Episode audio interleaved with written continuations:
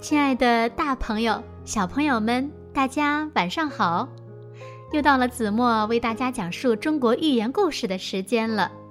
今天呢，子墨要为大家讲的故事呀，名字叫做《水滴石穿》。在宋朝的时候，张乖崖在重阳当县令，当时。常有军卒侮辱将帅、小吏侵犯长官的事，张乖崖认为这是一种反常的事，下决心要整治这种现象。一天，他在衙门周围巡行，突然，他看见一个小吏从府库中慌慌张张地走出来。张乖崖喝住小吏。发现他头巾下藏着一文钱。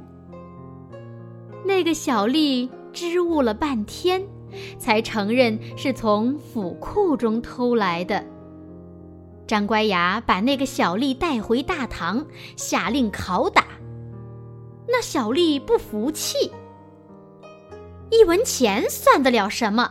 你也只能打我，不能杀我。”张乖牙大怒。叹道：“一日一钱，千日千钱，绳锯木断，水滴石穿。”意思是，一天偷一文钱，看上去算不了什么；但一千天就是一千文。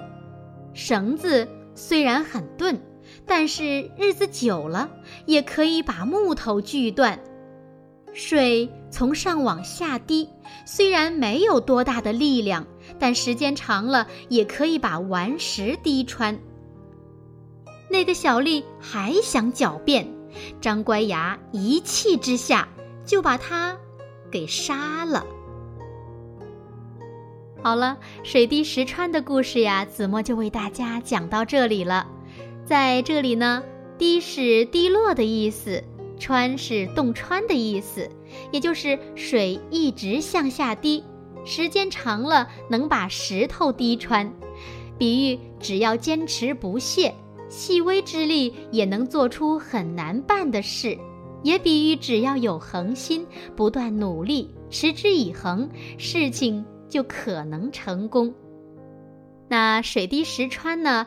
出自《汉书·梅城传》。